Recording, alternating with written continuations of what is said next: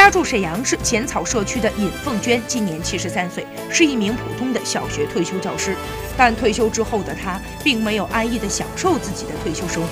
二零零四年，负责接送孙女的她，偶然发现学校农民工子女很多，这些孩子的家长多为外地来沈阳的务工人员，经常不能准时的接送孩子。于是，尹凤娟做了一个重要决定，她为这些孩子创建了爱心托管班，免费为社区一百多名农民工子女进行课后辅导。这一干就是十四年，因此她被社区家长和孩子们亲切地称为“尹奶奶老师”。